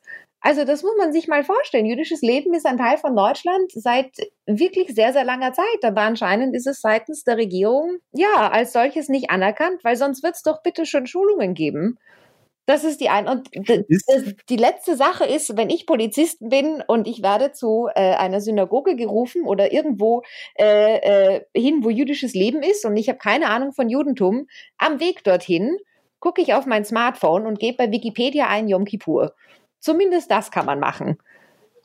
Ja. Das wollte ich auch gerade sagen. Also das ist, wie soll ich sagen, das ist so, alle durchs Leben klug scheißen, so könnte ja wenigstens die Polizei sich auch ein bisschen darauf vorbereiten, wenn sie Ja. irgendwo hinfährt. Ganz genau. Oder Glaubst wenn ich dann schon da bin und keine Ahnung habe, dann kann ich das auch einfach sagen. Dann kann ich sagen, hey, es tut mir echt leid, ich bin hier, es ist Yom Kippur, ich habe keine Ahnung, was das ist. Können Sie mir das kurz sagen, damit ich hier richtig umgehen kann, damit ich hier richtig äh, mich verhalten kann? Das kann man schon noch machen. Das, als du vorhin erzählt hast von diesem, von den Abläufen in der Synagoge, ist ähm, das Erstaunliche, was passiert ist, dass äh, ich natürlich leider auch auf die ähm, furchtbare Bild.de Seite ging. Also die Hörer und Hörerinnen dieses Podcasts wissen, wie sehr ich den Springer Verlag und die Bild äh, verabscheue. Deswegen kann ich das auch so offen sagen. Und natürlich gab es dort dieses Video. Das wurde zumindest von diesem Video erzählt. Und dann begibt man sich natürlich auf die Suche nach diesem Video und hat es damals auch sehr, sehr schnell gefunden. Und das Krasse ist, dass ich glaube, die Hörer und Hörerinnen, die das Video kennen, der Film, also seine GoPro, die er trug bei diesem Angriff, bei dem Attentat, der lief parallel zu dem, was du erzählt hast. Also du erzählst von diesen zwei, von den Knallen, die du gehört hast. Mhm. Denn der Plural von Knall? Knelle? Ich, ich Knallt's? bin bei Knalls, Knallt's, aber ich sage jetzt immer Knallgeräusche, das ist besser. da Ja, Knallgeräusche. Also. Du hast diese, diese zwei Knallgeräusche gehört und ich kenne das Bild dazu, von dem, was du erzählst. ja. Ich, ich, ich sehe diese Frau, Jana heißt die Sache, hast Ja. du gesagt, glaube ich auch, ne? Ja. Wie sie so, so geil diesen Typen anmeckert und offensichtlich nicht mitbekommt, was da gerade passiert. Also so, wie sie diesen Typen so richtig so, so wie so eine, eigentlich eine Berlinerin. Ich bin ja Berliner. Ja. Und so richtig so, ey, was machst du denn jetzt hier? Was soll denn das? So, weißt du, so, Ja. so, so menschlich. Und er gegenteilig allen menschlichen Gefühlslagen, die es gibt, reagiert und sie tötet, Ja. ermordet. Und das, ist- das ist, ist äh, also äh, es ist dieses Gefühl entsteht gerade bei mir, weil wir beide uns miteinander unterhalten und ich von dir jetzt diese Innenansicht bekomme, die Mhm. mir unbekannt war bis zu dem Gespräch mit dir. Ich kannte eben nur die Artikel, die Analysen und durch die Recherchen für den Film, den wir gemacht haben, eben. Ich habe halt auch mit sehr, sehr vielen Rechtsextremen gesprochen. Ich habe mit einem 17-Jährigen, da wollte ich dich zu befragen, 17-Jähriger, der sagt, er ist für das Leben. Und ich frage ihn auch für jüdisches Leben. Und er sagt, kein Kommentar. In die Kamera. Zu mir. Und ich, das sind alles Dinge, die, an die ich denke in dem Moment. Und ich frage mich, wie gehst, wie geht, wie gehst du damit um? Dass du in einer Gesellschaft, die ja nicht nur in Deutschland ist, Antisemitismus ist kein grunddeutsches Problem, das gibt es überall auf der Welt. Äh, ja, damit entschuldige ich dir damit aber nicht den Antisemitismus in Deutschland, sondern wie geht man denn damit um? Ich verstehe das nicht. Du, du bist doch, eigentlich bist du doch von Geburt an einem Trauma ausgesetzt. Und zwar dem Trauma, im Zweifel wirst du getötet. Für dein Glauben. Also zuerst vielleicht, ähm, weil es mir auch einfach wichtig du merkst, ich habe groß, ich hab große Schwierigkeiten, die Fragen richtig zu- einzufangen Ja. bei mir selbst, weil so viel in meinem Kopf gerade los ist. Ich entschuldige Ja. mich bei dir und Nee, bei den nee, Hörern und Hörern. Ähm, ja, zuerst vielleicht, weil es mir auch einfach persönlich wichtig ist, noch zu diesem Video. Ich kann mich noch erinnern, dass ich an dem Abend äh, selbst von, von Yom Kippur vom 9. Oktober ähm, dann endlich wieder irgendwann im Hotel war und das war definitiv schon nach Mitternacht und dann noch endlich an meinem Handy war, das ich ja nicht dabei hatte. Und ich wusste zu dem Zeitpunkt dann irgendwie schon, dass es wohl ein live gestreamtes Video gab. Und ich kann mich noch erinnern, mein erster Impuls war gut, dann gucke ich mir das jetzt mal an, weil dann weiß ich vielleicht endlich, was eigentlich passiert ist. Allerdings war das Video zu dem Zeitpunkt dann irgendwie schon nicht mehr auffindbar oder schon offline genommen. Ähm, ich habe dann auch tatsächlich nachher, ich habe damals dann irgendwie so Medienberichte überflogen, einfach nur um zu sehen, also um quasi zu bestätigen, okay, es ist ein Täter gewesen und der wurde gefasst. So. Ich habe mich sonst nie, ich habe mich nie damit auseinandergesetzt, was da tatsächlich passiert ist. Ich habe mir keine Fotos angeguckt, ich wusste nicht, wie der Täter aussieht, gar nichts. Und dann kam der erste Prozesstag und der zweite Prozesstag. Und ähm, da habe ich zum ersten Mal den Täter gesehen, so fängt's mal an, der uns ja gegenüber sitzt und uns in die Augen guckt ähm, und suffisant lächelt und grinst und sich blendend darüber amüsiert, wenn über Mord gesprochen wird und über Antisemitismus und darüber, was er gemacht hat. Und dann haben wir uns dieses Video angeguckt ähm, bei Gericht. Und es war so, dass wir als Nebenkläger, NebenklägerInnen, also es wurde quasi angekündigt, dass wir dieses Video gucken ähm, und dann nochmal kurz gewartet, um einfach den Menschen, die das nicht sehen wollten, die Möglichkeit zu geben, den Raum zu verlassen. Und ich wusste, dass wir dieses Video ansehen werden und für mich war es enorm wichtig, dieses Video anzugucken. Ich wusste, es wird schwierig.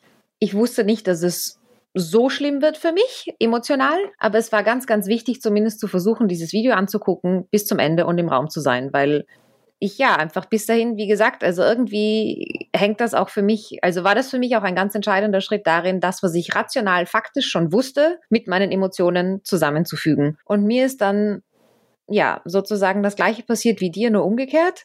Ich kannte ja nur die Innenperspektive, ich weiß ja nur, was ich erlebt habe, wie es von innen aus der Synagoge her ausgesehen hat und sich angehört hat. Ähm, und dann habe ich zum ersten Mal dieses Video gesehen und konnte dann halt eben diese zwei Knallgeräusche zusammenbringen ähm, mit, ich denke, es waren dann ähm, und die und die Rauchwolke zusammenbringen mit diesen Molotow-Cocktails, die er über die Wand geworfen hat und auch äh, mit Jana, die erschossen wurde und so weiter.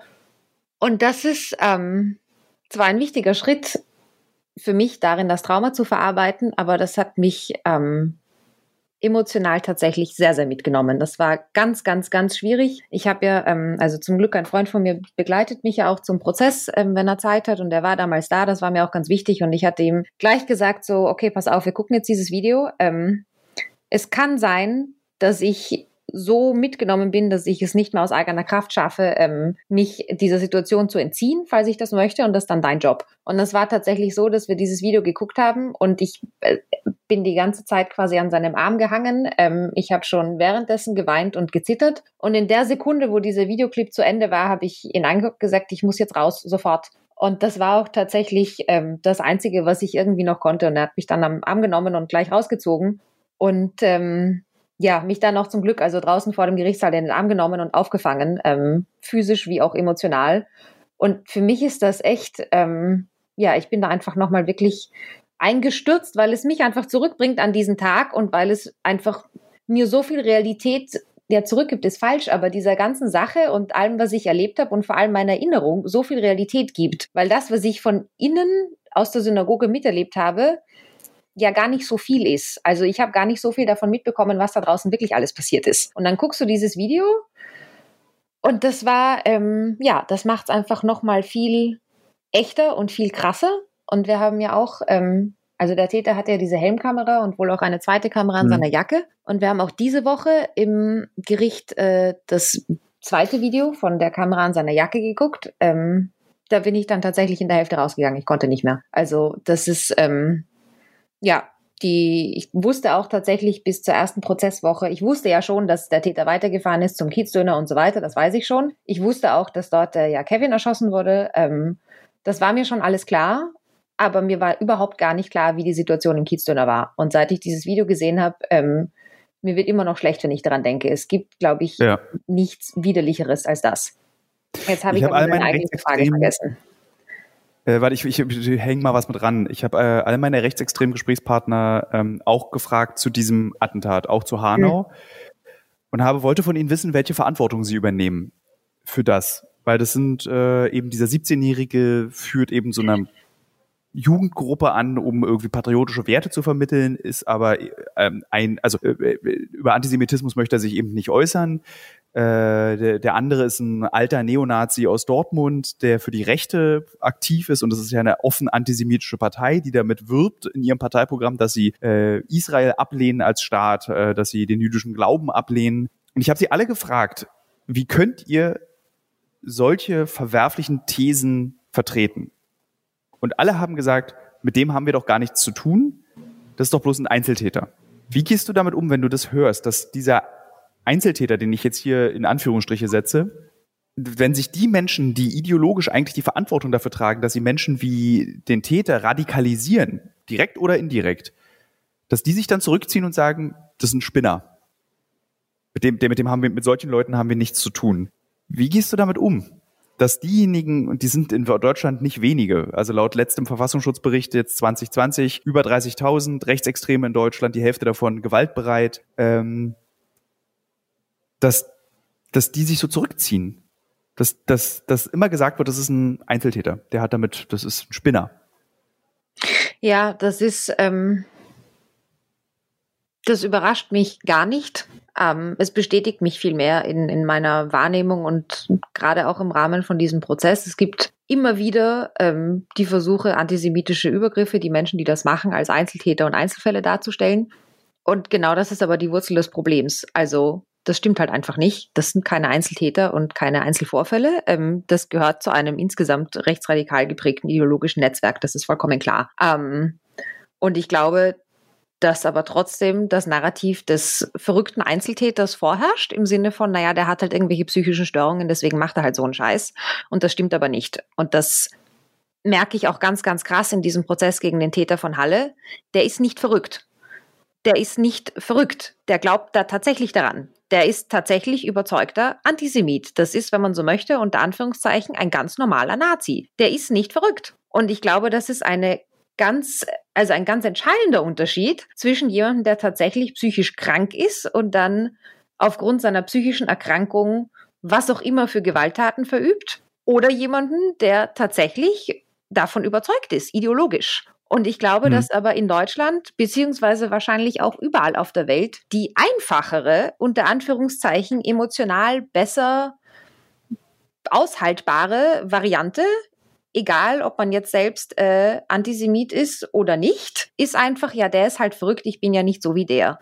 Und ich glaube, es ist wesentlich schwieriger und braucht sehr viel mehr Mut, sich dann hinzustellen und zu sagen, okay, Moment mal, nee, der ist nicht verrückt. Der ist nicht verrückt. Der ist tatsächlich davon überzeugt, was der macht. Der macht das äh, in totaler Überzeugung und er ist nicht der Einzige. Weil in der Sekunde, glaube ich, wo man das anerkennt und diesen Gedanken zulässt und sich überlegt, dass das vielleicht tatsächlich sehr viel schlimmer ist, als man es gerne hätte, da glaube ich, ja, hängt auch einfach dann sehr viel drin, dass man dann bei sich selber schon anfangen muss. Man muss dann seine, sein genaues Umfeld genauer angucken. Man muss sehr viel mehr selbstkritisch sein und selbstreflektiert sein. Und ich glaube, das ist etwas, was gerade in Deutschland vielen Menschen fehlt. Der Mut dazu, das zu machen. Und das ist natürlich, das verstehe ich dann in irgendeiner Form auch. Äh, ich bin selbst nicht Deutsche, aber wenn man dann in diesem Land aufwächst, man möchte sich ja nicht eingestehen, dass es so viele gibt, die an so etwas Absurdes wie Antisemitismus glauben, die das tatsächlich ernst gemeint vertreten. Das möchte man sich nicht eingestehen. Das ist total unangenehm und unbequem. Das ist peinlich und ich weiß nicht was alles. Aber es muss halt.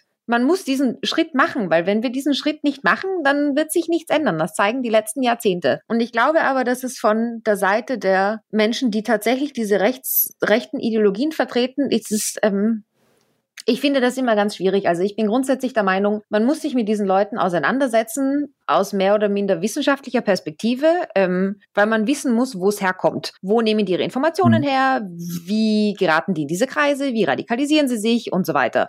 Ähm, ich bin allerdings ganz massiv dagegen, diesen Menschen eine Plattform zu geben. Ähm, und bin der Meinung, dass man eigentlich sehr viel mehr mit den Betroffenen sprechen muss ähm, und dass man, ja. selbst wenn man dann mit äh, Neonazis ähm, spricht, zum Beispiel in Interviews, ähm, die nicht zeigt und auch einfach nicht sozusagen direkt zitiert, sondern vielleicht paraphrasiert. Das sind so, wie soll ich sagen, die Rahmenbedingungen, die mir am die für mich am besten funktionieren, wenn man so möchte. Das finde ich eigentlich am, ja, am sinnvollsten. Gleichzeitig, ja, warum die sich dann hinstellen und sagen, nee, der ist ja verrückt, der ist ein Einzeltäter. Vielleicht ist es Selbstschutz. Ich weiß es nicht. Vielleicht ist es Selbstschutz. Ich weiß nicht, wie das rechtlich aussieht. Ähm, ich will dir, ich will dir, ich stimme dir, was das äh, zu dem Zeigen und äh, dem Plattform bieten ähm, da will ich dir ein bisschen widersprechen. Und zwar äh, stimme ich dir vollkommen zu, dass ich Menschen wie Björn Höcke oder in der AfD oder der AfD keine Plattform biete. Aber ich finde es extrem wichtig, äh, mit Neonazis zu sprechen, die, weißt du, so, ich sag dir mal ganz brutal, Neonazis wie du und ich. Also keine, die ein politisches Amt bekleiden oder äh, kein großes politisches Amt bekleiden, sondern die einfach aus, ich will von ihnen wissen und sie sollen mir erklären und sie sollen der Gesellschaft erklären, wie sie sich ohne eine politische Agenda, also eine Karriere im Bundestag oder was auch immer Sie sich dabei vorstellen, äh, im Hinterkopf zu haben, dafür entscheiden, so menschenverachtende Gedanken und Ideologien anzunehmen und zu leben. Das will ich von Ihnen wissen. Und ich finde das auch sehr wichtig, weil du eben damit auch warnend in die Gesellschaft Informationen tragen kannst, weil es kommt eben in unserem Film raus, ja, scheiße, ich wurde einfach alleine gelassen. Ich war mit 16 irgendwie, hatte ich das Gefühl, links ist schwach, deswegen gehe ich zu rechts. Ich war völlig unpolitisch. Oder ich hatte irgendwie keine Freunde. Oder ich hatte das, ich hatte Angst vor dem Islam. Und da fällt dir erst auf. Und erst wenn du mit ihnen sprichst und erst wenn du zeigst, was sie sagen, fällt dir auf, okay, da wird gerade deutlich, dass Deutschland ein unfassbares Bildungsproblem, was du am Anfang auch gesagt hast, und aber auch ein soziales Netzwerkproblem hat. Warum gibt es in diesen Problembezirken keine Sozialarbeiter, die sich diesen Menschen annehmen und sagen, komm, ich zeig dir mal eine andere Perspektive? Warum gibt es nicht ähm, äh, in den Schulen ganz speziell geschulte Lehrer, die sofort merken, wenn da jemand abdreht und ins rechte Spektrum hineinrutscht, dass der sofort reagiert? Was passiert bei dem äh, 17-jährigen Sunny Kuyat? Er wird der Schule verwiesen. Er kriegt einen Tadel was passiert, wenn wir die, das ist meine Meinung, wenn wir die Leute bestrafen dafür, dass sie rechts sind, mit Tadel und irgendwie die Schulverweisen oder wenn wir sie ignorieren oder unter den Teppich kehren, dann radikalisieren sie sich noch viel, viel mehr. Wenn ich jetzt die, meine Gesprächspartner in meinem Film verpixelt gezeigt hätte, hätte ich halt das Gefühl, ein viel größeres, spannungsgeladeneres Ding dem Zuschauer, der möglicherweise sich dafür interessiert, rechts zu werden, gegeben, als würde ich einfach zeigen, wie der Junge da sitzt oder der äh, Mitte 30-Jährige und einfach auch mal keine Antwort auf eine Frage hat oder merkt, er verstrickt sich in seinen eigenen Argumentationen. Es geht nicht darum, für mich finde ich, den Leuten zu sagen, sie haben Unrecht. Das wissen wir. Das weiß der gebildete Mensch. Das weiß der moralisch integer erzogene, empathische Bürger dieses Landes. Die haben einfach, es, die haben da, da ist kein Unrecht oder Recht zu finden. Sie sind einfach, das kann man nicht glauben. Aber ich finde, man muss zeigen, dass es diese Menschen gibt und man muss sie ans Licht holen, damit sie sich nicht im Schatten radikalisieren. Und das halte ich für wichtig. Ja, also ich stimme ich dir aber voll zu bei dem, oh, bei, also, bei dem. Ja. Also ich stimme dir vollkommen zu, dass es das Plattform geben. Es äh, war fast das Schwierigste an unserem ganzen Film, das eben nicht zu machen, den Leuten die Plattform unter dem Boden, damit sie uns nicht benutzen können, ihre Ideologie zu verbreiten. Okay, also ähm, hm. Lass es mich, okay, lass es mich vielleicht nochmal formulieren. Als ich, als ich vorhin, ähm, ich hatte, glaube ich, gesagt, so aus quasi dem wissenschaftlichen Anspruch her, muss man sich mit diesen Menschen auseinandersetzen. Und das, was ich meine, ist genau, also eigentlich das, was du jetzt beschreibst, nämlich ich finde es enorm wichtig, sich dann eben Menschen anzugucken, die so, ne, Otto Normalverbraucher, ähm, keine, wie du richtig sagst, keine politische Agenda oder sonst was haben, sondern einfach mal so, wenn man so möchte, ähm, Nazi werden. Ich finde das schon enorm wichtig zu gucken, eben, wie kommt das zustande? Das ist genau das, was ich gemeint habe. Und das ist auch mit einer der Gründe, warum es zwar so schwierig es auch ist für mich, ähm, enorm, so enorm wichtig ist, an diesem Prozess teilzunehmen und auch äh, gerade die ersten beiden Tage beim Prozess auch zu hören, was der Täter sagt. Ähm, weil ich einfach für mich tatsächlich, glaube ich, begreifen muss, wo kommt das her? Wie ist das entstanden? Und auch wie kann es sein, dass der ist ja, hat ja bei seinen Eltern gewohnt, wie kann es sein, dass dir als Elternteil nicht auffällt, dass dein Sohn, der bei dir im Haus wohnt, sich radikalisiert und zu Hause Waffen baut? Das kann mir doch bitte schön keiner erklären, dass das spurlos an einem Elternteil vorübergeht. Ähm, was ich meine mit Plattform geben, und das ist ein ganz, ganz schmaler Grad, überhaupt, aber vor allem gerade in so der medialen Bearbeitung. Ich sehe das auch jetzt eben im Rahmen der Berichterstattung. Ich finde es sehr, sehr wichtig, eben zu gucken, wo kommt das her? Wo sind diese Netzwerke? Wie kommt das zustande? Die Online-Radikalisierung, die Plattformen, die Ideologien, die Bildungsfrage und so weiter. Gleichzeitig muss man sich das zwar angucken, aber dann, und das ist der Punkt, der mir so wichtig ist, diesen Menschen trotzdem keine Plattform geben, ihre Ideologien zu verbreiten. Das ist der genau, schmale Grad, halt den ich meine. Also man muss gucken, wo es herkommt, aber in der Sekunde, und das ist genau das, was in diesem Prozess auch oft passiert, wo der Täter anfängt, seine Ideologien breit zu treten, muss, muss es auch wieder aufhören. Da muss, da, da muss dann der Schlussstrich gezogen werden und gesagt werden, okay, das war's auch schon. Ja? Also dafür, dass du jetzt hier deine äh, Ideen verbreitest, ist das nicht der richtige Moment. Wir möchten eigentlich nur wissen, wie bist du so geworden, wie du bist. So, das meine ich damit. Ja, ich habe diesen Fehler am Anfang in den ersten Interviews, also ich glaube, ich habe äh, 60, 70 Stunden Interviews insgesamt geführt. Ich habe am Anfang auch versucht, meinen Gesprächspartner davon zu überzeugen, dass er ein Trottel ist. Was dazu führt, dass der Gesprächspartner seine Ideologie einfach wiederholt, seine Einstellungen. Und das bringt, bringt weder mich noch ihn in irgendeiner Weise weiter. Aber irgendwann fing ich an, sie zu fragen, sag mal, wie konnte das eigentlich passieren? Und ja. dann erfährst du eigentlich das wirkliche Motiv. Und so brutal das klingt, ich habe in meinem beruflichen Leben mit sehr vielen Extremisten, Mördern, Kriminellen, äh, eigentlich furchtbaren Menschen ähm, Zeit verbracht, viel Zeit. Und am Ende habe ich immer festgestellt, am Ende eines langen Interviews, Tja, leider muss ich zugeben, dass vor mir ein Mensch sitzt. Und ich, ich bin nicht der Journalist, der über ihn urteilt. Das das ist nicht meine Aufgabe, sondern ich muss will rauskriegen, warum er so ist, wie er ist. Warum schließt er sich dem islamischen Staat an? Warum äh, entführt er Menschen und tötet sie und erpresst Geld? Also jetzt äh, auf den Philippinen. Also überall gibt es verschiedene Motive, die ich moralisch absolut verwerflich finde und nicht nachvollziehbar. Aber dann kommt eben die Frage, mach's für mich nachvollziehbar. Erklär es mir, wie du so geworden bist, was du bist. Und wenn du das einen Neonazi, einen Rechtsextremen fragst, kommen sie ins Schlingern und landen am Ende bei einer, und das ist, da haben die Ärzte leider irgendwie, äh, dass sie eigentlich nur mal geliebt werden müssen. Das ist so billig, das klingt. Und individuell auf den einzelnen Gesprächspartner bezogen, stimmt das. Was aber allerdings nicht den, äh, ich fange schon wieder an zu schwimmen in, den, äh, in dem, was ich sagen will. Punkt. Äh, ja, also das Plattform geben halte ich für absolut verwerflich. Das ist ja auch der Trick der AfD, den sie nun wirklich immer nutzen, indem sie provozieren, alle Leute teilen es und regen sich auf und sie haben ihre Plattform bekommen für ihre Ideologie und sie haben sie damit verbreitet. Ja, äh, und wahrscheinlich habe ich jetzt auch gerade so ein bisschen, wenn es das Wort gibt, so Antisemitism plained, explained für dich so, dass man das so nicht machen soll. Da hast du, glaube ich, das äh, argumentative Vorrecht als jemand, der dieses Attentat überlebt hat, jetzt in diesem Prozess aussagt, da kannst du letztendlich die Regeln festlegen, was der richtige Weg ist und was nicht der richtige Weg ist, um ehrlich zu sein. Also das Einzige, was mir jetzt gerade ähm, also was mir tatsächlich in diesem Zusammenhang, ich finde es total spannend, was du da für Erfahrungen machst. Ähm, ich bin auch tatsächlich schon sehr gespannt auf diesen Film. Ähm, er kam natürlich schon. Ja, ich habe ihn halt noch nicht gesehen, ne? der, kam, nee, der kam noch nicht. Ich habe jetzt nur gerade, ich belüge gerade die Hörerinnen und Hörer des Podcasts, äh, weil ich ja so tue, weißt du, Podcasts ja, ja, ist tun ja immer die am Tag, genau. So, ja. Ähm, Aber erzähl weiter. Genau, also ich, ich finde es total spannend, von deinen Erfahrungen da zu hören. Was für mich, also ja, Punkt jetzt einfach mal, äh, auch selbst als äh, ja. äh, Freelance-Journalistin.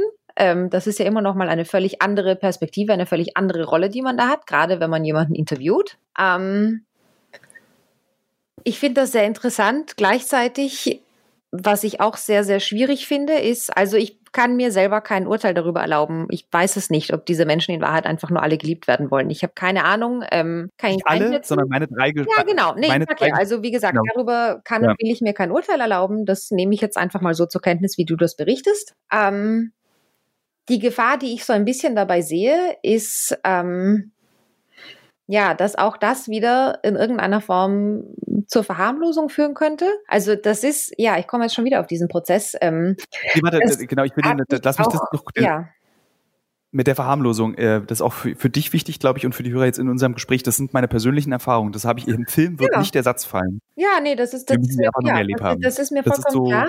Ähm, so, so, so weit vertraue ich dir auch. Also das, äh, ne, alles gut. Das Problem, das, also das, das, wo, wo ich immer so ein bisschen, ähm, ähm, wie sagt man denn da? zappelig werde und immer so ein bisschen, äh, ja, die, die, die Alarmglocken leise losschrillen, ähm, ist genau dann diese Frage der Verharmlosung ähm, oder dieser absoluten Vermenschlichung, wenn man so will. Ähm, ich finde es schon wichtig festzuhalten, okay, das sind ganz normale Menschen, wenn man so will. Die sind nicht irgendwie verrückt oder sonst etwas. Ähm, aber was ich auch sehr schwierig finde, und das hat zum Beispiel die Richterin an den ersten beiden Prozesstagen gemacht, sie hat den Täter immer wieder versucht, so ein bisschen ins Lächerliche zu ziehen und sich so quasi ein bisschen schon so über ihn lustig gemacht mhm. ähm, mit seinen Antworten und auch ihren Fragen.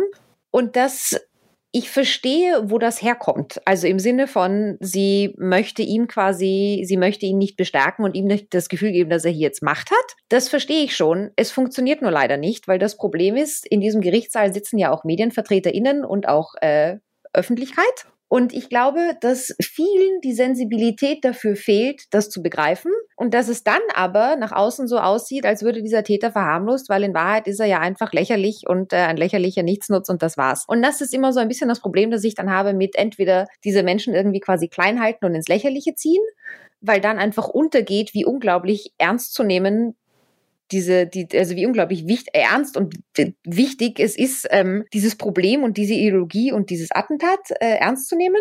Und ähnlich sehe ich das dann auch bei eben, die wollen halt alle nur lieb gehabt werden. Ich glaube, das ist, ähm, also ich verstehe, das ist, das ist deine persönliche Erfahrung mit deinen Gesprächspartnern, die du hattest. Ähm, ja.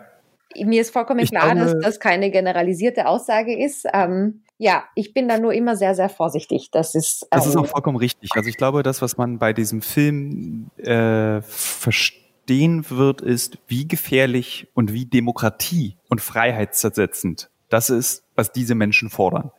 Und zwar im Allgemeinen. Nicht nur die im individuell meine Gesprächspartner, sondern im Allgemeinen. Und wie feindselig diese Kultur auch ist, in der du dich bewegst, wenn du dich entscheidest, ich möchte gerne rechts sein. Und zwar nicht nur rechtsextrem, sondern es reicht eigentlich auch schon, sich als rechtskonservativer zu bezeichnen. Mhm. Wer sich in diese Welt wagt, wagt sich in eine Welt des Menschenhasses. Und das ist im Prinzip das, was dieser Film uns zeigt. Und ich weiß jetzt schon, also jetzt haben die Hörer wahrscheinlich jetzt schon mitbekommen, dass der Film noch nicht ausgestrahlt ist und wir diesen Podcast vorher aufzeichnen. Ich weiß jetzt schon, ich werde unfassbar viele Anfeindungen dafür bekommen, dass ich eben diesen Menschen eine Plattform biete. Und diese Anfeindungen werden von Leuten kommen, die diesen Film wahrscheinlich nicht gesehen haben. Ich habe das in der Vergangenheit öfter schon erlebt, dass man eben schnell zur Anfeindung neigt. Und ich muss auch ganz ehrlich zugeben, jetzt ist tatsächlich dir tatsächlich, als Journalist, bevor ich angefangen habe, diesen Film zu recherchieren, war ich auch fest davon überzeugt, ich rede nicht mit Nazis. Das mache ich nicht. So, dass ich will denen keine Plattform geben. Und dann habe ich aber eben in Syrien, in einem Gefängnis, einen ähm, fundamentalistischen äh, Moslem, wenn man es, glaube ich, so bezeichnet man es richtig, äh, getroffen, einen Deutschen. Und dann ist mir aufgefallen, nee, ich muss mit denen reden. Ich muss, das musst du tun. Und danach verstehst du vielleicht Dinge wie zum Beispiel, die müssen wieder zurück nach Deutschland. Also es gab ja letztes Jahr diese große Debatte, lassen wir die einfach versauern im Irak oder in Syrien? Und ich denke so, nee, die müssen zurück. Und dieser Mann hat sich nicht in Syrien radikalisiert, sondern in Deutschland. Und welche Verantwortung trägt sein Heimatland, Deutschland? dass das passieren konnte. Und das halte ich für wichtig. Und das halte ich, deswegen habe ich irgendwann diesen Schritt übersprungen und gesagt, nee, okay, ich rede doch mit Nazis, ja, aber nicht denke, mit Björn. Ich denke, da da sprichst du was, was ganz Entscheidendes an. Und ich glaube aber, ich bin gerade eben bei, bei sprachlich, also gerade bei so eben äh, verba verbalen Formulierungen ähm, immer extrem pingelig. Ähm, ich glaube, der entscheidende Unterschied, okay. nee, ich glaube, der entscheidende Unterschied, und den sprichst du auch an, ist, ähm, ich persönlich, ich diskutiere nicht mit Nazis ähm, oder anderen äh, mehr oder minder Terroristen. Ich diskutiere nicht. Ich werde nicht versuchen, diese Menschen von irgendetwas zu überzeugen und ich möchte auch nicht, dass sie versuchen, mich zu überzeugen. Mein Standpunkt ist, ich diskutiere nicht mit denen. Aber ich glaube, wenn du sagst, du redest mit ihnen, dann ist das ja auch kein Diskutieren in dem Sinne. Ich unterstelle ja. dir das jetzt mal. Ich weiß es nicht. Ich kenne den Film ja noch nicht. Ähm, und ich glaube, es ist dann genauso, gerade wenn es um potenzielle Kritik an dir und oder diesem Film geht, ähm, ist auch das eben ein schmaler Grad zwischen Redest du mit denen oder gibst du ihnen und ihrer Ideologie eine Plattform? Und das ist ein ganz ja. schmaler Grad, aber es ist doch ein Unterschied, den man machen muss. Und ich glaube, also gerade aus der mehr oder minder neutral journalistisch objektiven Perspektive kannst du dir da nochmal ganz andere Sachen herausnehmen sozusagen, als ich das jetzt als Privatperson auch tun würde. Ähm, und ja. das ist, ich denke, das ist, wie gesagt, das ist ein, eine Frage der Formulierung und dann aber auch einfach ein ganz, ganz schmaler Grad. Ich meine, das muss man können, ja. Das können auch nicht alle, das können nicht viele Medienvertreter und MedienvertreterInnen diesen schmalen Grad. Ähm, Wenn es gelingt, ist es wichtig. Ich habe mich immer mit dem Satz vorgestellt, äh, äh, hallo, ich bin Thilo und ich bin äh, linker SPDler. Und du wirst mich niemals von deiner Ideologie überzeugen, aber lass uns darüber reden, was dazu geführt hat, dass du daran glaubst. Mhm. Und das fanden die lustigerweise sehr entwaffnend und waren damit erstmal, du musst dich ja durch eine, durch einen Wust an angestautem Hass durcharbeiten, bis du erst den Menschen wieder triffst. Das ist, ähm, aber das ist, glaube ich, ein eigener Podcast. Wir wollten eigentlich darüber reden. Ja, das finde ich aber auch, also wie soll ich sagen, aus zwischenmenschlicher Perspektive ganz spannend. Das deckt sich so ein bisschen mit meinem Erlebnis von, also mit, wie soll ich sagen, ja, so mit so ein paar äh, Erlebnissen in Berlin und ich meine da jetzt gar nicht irgendwie Antisemiten oder so, sondern einfach so auf äh, zwischenmenschlicher Alltagsebene, so irgendwelche Menschen auf der Straße halt, die halt plötzlich, die die einfach so grundsätzlich mal mit mega viel Aggression begegnen, völlig grundlos. Ja. Und dann habe ich aber festgestellt, ähm, also ich kenne das halt hauptsächlich aus Berlin, aber ich habe dann festgestellt, wenn man dann erstmal ruhig bleibt und quasi sagt so, hey, ich, was ist, also, ne, ich tue dir ja nichts und selbst nicht mit Aggression wieder zurückkommt, dann dauert es meistens ein paar Sekunden, aber irgendwann kommt es dann an, so im Sinne von, ach so, ja, okay, hm, ja gut, also dann brauche ich ja gar nicht so aggressiv sein. Das hat jetzt nichts mit, mit Nazis zu tun, ähm, das ist quasi nur so Anekdote aus meinem Alltagsleben ja. in Berlin, aber ja, also auf der zwischenmenschlichen Ebene, das ja ergibt das schon Sinn. Ich meine, das ist halt ähm, ja, wie gesagt, ich glaube, das ist auch einfach wirklich nochmal eine ganz andere Nummer, ob man solche Gespräche führt als Journalist, als Journalistin oder als äh, Privatperson. Also ich würde als Privatperson, ich würde das niemals tun. Und ich bin mir, ich glaube auch nicht, dass ich als Journalistin dazu in der Lage wäre. Ich glaube, ich wäre nicht die Richtige dafür, um so einen Film zu machen. Definitiv nicht. Ähm, ja, aber. Aber es wäre interessant. Aber ich glaube, es wäre auch interessant, wenn du. Äh, das wäre das Thema einer anderen, äh, eines anderen Podcasts. Ja. Aber ich, also ich, ich, ende, ich ende im Film letztendlich mit dem Satz: ähm, Die Leute, die euch wichtig sind, nahe sind und ihr merkt, dass dort irgendwas in eine falsche Ecke rutscht, geht auf sie zu, sprecht mit ihnen. Aber versucht jetzt nicht und da wieder Björn Höcke davon zu überzeugen, dass er äh, ideologisch verloren ist. Das werdet ihr nicht schaffen. Das werde ich nicht schaffen. Das schafft niemand. Das ist, dieser Mann ist einfach in seiner eigenen Ideologie verloren. Aber vielleicht sollte der beste Freund von Björn Höcke, der vielleicht nicht AfD-Mitglied ist, versuchen, auf Björn zuzugehen und zu sagen, Björn, denk nochmal darüber nach, ob das richtig ist, so wie du handelst.